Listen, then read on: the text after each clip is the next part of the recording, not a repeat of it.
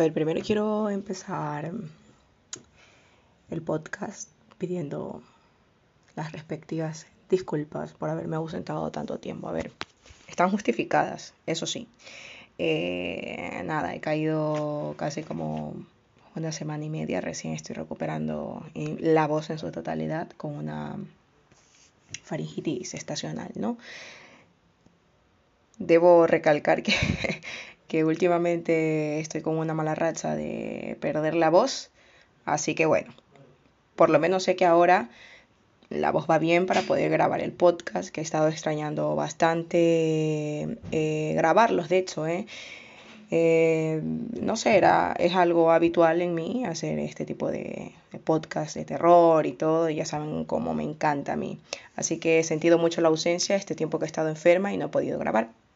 Pero bueno, a ver, para iniciar el capítulo he escogido estos días que he estado libre de grabar y todo he escogido un tema que sin duda alguna cuando era pequeña, pues a mí al menos, no sé si a otras personas, pero a mí al menos mm, me daba mucho terror, ¿eh? Lo típico, ¿no? Cuando, estás cuando eres pequeño y cualquier cosa que haces mal, te empiezan a decir, cuidado, eh, si te portas mal, pues te lleva el cuco, cosas así, ¿no?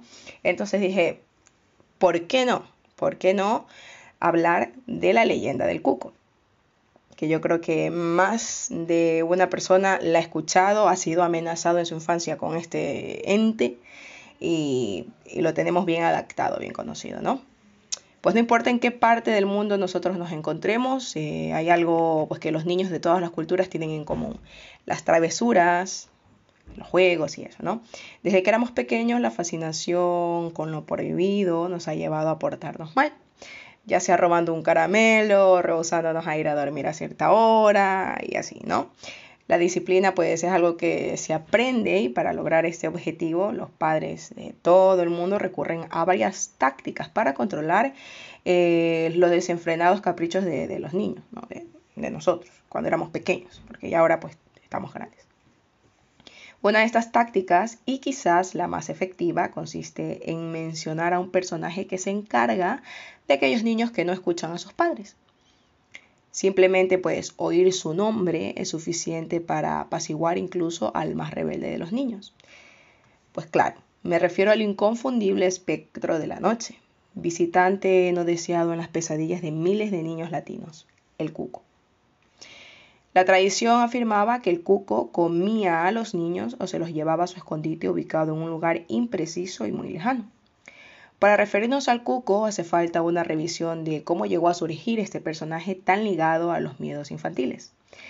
Al menos hasta hace un tiempo, en primer lugar, eh, tengamos en cuenta pues la tradición celta de las cabezas cortadas, ¿no? Se decapitaba a los enemigos vencidos en la batalla, pues se consideraba a la cabeza como un asiento del alma y de esta manera pues el vencedor se veía engrandecido por el efecto de poseer tal talismán. De allí deriva la costumbre pues habitual en muchas regiones europeas de vaciar la cabeza y nabos y calar en ellos rostros ceñudos como elementos de protección. En Portugal, Galicia y otros lugares, además de esta tradición, debemos considerar la palabra coco, de uso más bien infantil, que refiere pues a ciertos frutos y vegetales esferoides. Se configura así una primera relación entre coco y cabeza, de donde va a derivar el concepto del coco como un fantasma con una cabeza o una calabaza hueca con tres agujeros, imitando los ojos y la boca en lugar de una cabeza. La función de tal construcción se mantiene hasta la actualidad. Asustar a los niños que no quieren dormirse amenazándolos con que tal criatura los va a comer si no obedecen. Según el etimólogo Corminas, los miembros de la tripulación del almirante portugués Vasco de Gama denominaron coco al fruto que todos conocemos, haciendo referencia a los tres agujeros que presenta a la manera de una boca y dos ojos, configurando el rostro de una cabeza peluda, influenciados pues evidentemente por la imagen del fantasma infantil. Todavía hoy se llama coloquialmente coco a la cabeza, en expresiones como comer el coco, tener mucho coco, estar mal del coco, patinarle a uno el coco y cosas así, ¿no? Se refiere ya este término con la cabeza de una persona. Posteriormente el concepto habría sido introducido en América a través de los territorios conquistados por Portugal y España y de allí llegó hasta nuestros días este nombre, ¿no? Existen muchas otras hipótesis sobre el origen de este monstruo, que tienen en cuenta las múltiples variantes etimológicas en distintas regiones, aunque generalmente relacionadas a la palabra cabeza. En Argentina y gran parte de Latinoamérica se lo denomina cuco, aunque en otros países se lo conoce como coco, que es en España y en México. En Brasil pues se lo denomina como cuca, etc. La forma cuco mayoritariamente en el cono sur y ciertas áreas en Centroamérica puede deberse a un cruce entre el coco europeo y algunas, pues, alguna deidad de origen africano, ¿no? El diablo Bantu, Cuco, o el diablo maya, el dios Cuculcán, ¿no? También se postula que es una deformación de la palabra cucurucho, que es el nombre del capirote que usaban los condenados por la Inquisición en sus manifestaciones callejeras y asustaban a los niños físicamente por la forma grotesca que tiene y psicológicamente por personas malas frente a la Iglesia Católica. La particularidad del cuco es que más allá de la imagen del fantasma con una cabeza de calabaza no tiene una descripción física determinada, al menos en América Latina. Es por esto que el lugar desde donde el cuco acecha o aparece siempre es un lugar muy oscuro, debajo de la cama, dentro de un closet o de un armario. El miedo al cuco se utiliza principalmente para obligar a los niños a irse a dormir a la hora apropiada y a comer lo que les sirve, aunque no les guste. Más de uno, como dije anteriormente, hemos sido amenazados por esta entidad demoníaca, ¿no? También se lo puede invocar de forma general para que los niños realicen las tareas o que cosas que no les agraden, ¿no? Lo que asusta del cuco no es una imagen o característica física, sino el castigo que imparte este ser. Se come a los niños desobedientes o los secuestra de sus casas para llevarlos a un lugar desconocido del que nunca vuelven. La forma en que suele operarse la amenaza del cuco, que es en realidad una amenaza de los padres, extrañamente amalgada con la tranquilidad, que puede brindar al niño sus voces. Es a través de las canciones de cuna ¿eh? Eh, o nanas que nombran a este ser. La más antigua que se conoce es del siglo XVII y se encuentra en una obra dramática denominada El auto de los desposorios de la Virgen del Juan Caxes. La canción empieza de la siguiente manera. Ea, niña de mis ojos, duerme y sosiegue, que a la fe venga el coco si no duerme. La forma más conocida de esta nana es Duérmete niño, duérmete ya, que viene el coco y te comerá. Y esa es la típica canción que creo que más de uno hemos escuchado, al menos yo. Recuerdo cuando, cuando yo era más pequeña, pues mi madre me lo, me lo cantaba, ¿no? Duérmete niño, duérmete ya, que viene el coco y te comerá. Y tú, pues, de ley que te quedabas dormido porque yo me quedaba pensando y, siempre hacía referencia al cuco como una sombra alta negra mm, de característica pues humanoide, ¿no? A veces al final también de la canción se utiliza el te llevará en lugar de te comerá. Y dependiendo del lugar, quien vendrá es el coco, el cuco, etc. ¿no? Más allá de las nanas que se han conservado, el monstruo parece ser pues conocido desde mucho más tiempo antes. En fin, hay varios cuentos del coco y una de las leyendas dice que el posible, eh, es posible llamar al coco, ¿no? Hay un cuento de México que dice que un padre tenía tres niñas. Una de las niñas era muy buena, pero las otras dos eran muy malas. Las dos niñas eran especialmente malas con la hermana buena, ¿no? Y el padre observó el comportamiento y dijo, niñas, necesitan ser buenas a su hermana o voy a llamar al coco para llevarlas fue lo que dijo el padre, ¿no? Las niñas no escucharon a su padre y pues ellas no creían en, este ser, ¿no? Entonces pues ellas continuaban con esos malos actos y el padre desesperado llamó al coco. En la noche el coco llegó a la casa con un saco grande y puso a las dos niñas malas en el saco y desapareció con ellas. Nadie más volvió a ver a las dos chicas malas y el padre eh, y su niña buena vivían felices, ¿no? Hay otras leyendas del coco y cómo toma a los niños de sus casas. En unos cuentos los padres lo llaman y en otras leyendas el coco ve las acciones malas de los niños y simplemente aparece en la noche y los pone en su saco.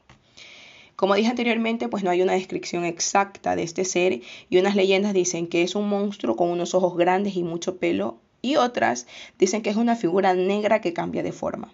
Unos dicen que es un animal grande y otros que es un hombre pequeño. La mayoría de las leyendas están de acuerdo que el coco pone a los niños en un saco y después se los come en su casa. Pero, ¿qué es el origen de una persona tan mala? Una especulación es que el coco originó con un crimen terrible que ocurrió en 1910 en el pueblo de Gador en España. Eh, como dijimos anteriormente de los orígenes, este también es el, que encontré yo como un origen en España, ¿no? En Gador en 1910 había un hombre que se llamaba Francisco Ortega. Este, pues no tenía familia, no tenía esposa, no tenía hijos y vivía solo en una casa. Francisco estaba muy enfermo y tenía tuberculosis. De hecho, pues ya estaba diagnosticado para morir. Y él, pues, obviamente se rehusaba a aceptar ese destino. No tenía familia, pero estaba feliz con la vida y no quería morir. Francisco fue al doctor, pero el doctor le dijo que no había una cura para la tuberculosis. Básicamente, pues le dijo que iba a morir. Pero Francisco no lo quería. Entonces él fue pues a una curandera y el curandera era un hombre o en este caso una mujer que usaba hierbas medicinales naturales. La curandera de nombre Agustina Rodríguez eh, no tenía medicina suficiente para curar a Francisco. Pero ella tenía un amigo. Su amigo se llamaba Francisco Leona. Leona, en adición a ser un curandero, también practicaba las artes de la magia negra. Leona le dijo a Francisco Ortega que fue posible curar la tuberculosis y que solo necesitaba la sangre de un niño y tres mil reales, el dinero de España en ese momento. Primero Francisco fue a muchas casas y trató de comprar un niño. Cuando no pudo comprar un niño, Leona hizo un plan para tomarlo de su casa, para tomar un niño de su casa, ¿no? En la noche, Leona entró a una casa con un saco y había un niño de siete, de siete años, ¿no? Que se llamaba Bernardo. Leona drogó a Bernardo y lo puso en un saco. Después fue a su casa con el niño y lo sacó, ¿no?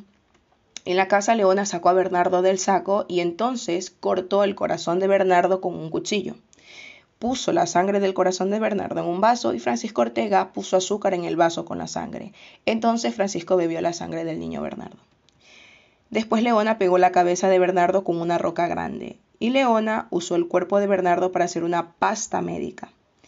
Puso la pasta médica en el pecho de Francisco y la idea fue que la pasta médica del cuerpo del niño en adición a la sangre cura la tuberculosis, o la curaba en ese momento. Francisco recibió su tratamiento horrible y pagó a Leona los tres mil reales, y entonces se fue a la casa. León ahora tenía que hacer desaparecer el cuerpo del niño Bernardo, con la ayuda de un cómplice, Julio Hernández. Leona llevó al niño a unas rocas y como parte del ritual cubrió el cuerpo con hierbas. Pero Leona cometió un error. Él no pagó a Julio y cuando Julio no recibió su pago fue a la policía. Dijo que Leona mató a un niño y que Francisco bebió su sangre y que Agustina también ayudó. Francisco y Agustina confesaron su parte en el asesinato de Bernardo y los dos se murieron por su crimen. Leona trató de evitar la justicia, pero con el tiempo también confesó. Leona pues murió en prisión y la leyenda de Francisco Ortega y Francisco Leona se convirtió en la leyenda del coco.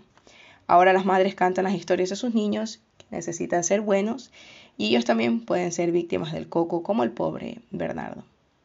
Así que, pues nada, fin de la historia, del origen del coco y más, ¿no? Al ser una historia no se tiene un punto de partida y un punto de fin, ¿no? Existencia del coco, sí o no, aunque no esté 100% comprobado, sin duda alguna que a más de un niño lo traumó en su infancia, ¿no? ya les digo que incluso yo fui una de las víctimas de la canción del coco, ¿no? Escondido en algún rincón de la habitación, debajo de la cama, en el armario, al acecho de los niños por la noche. ¿Será el culpable de la desaparición de los niños? ¿Sí o no?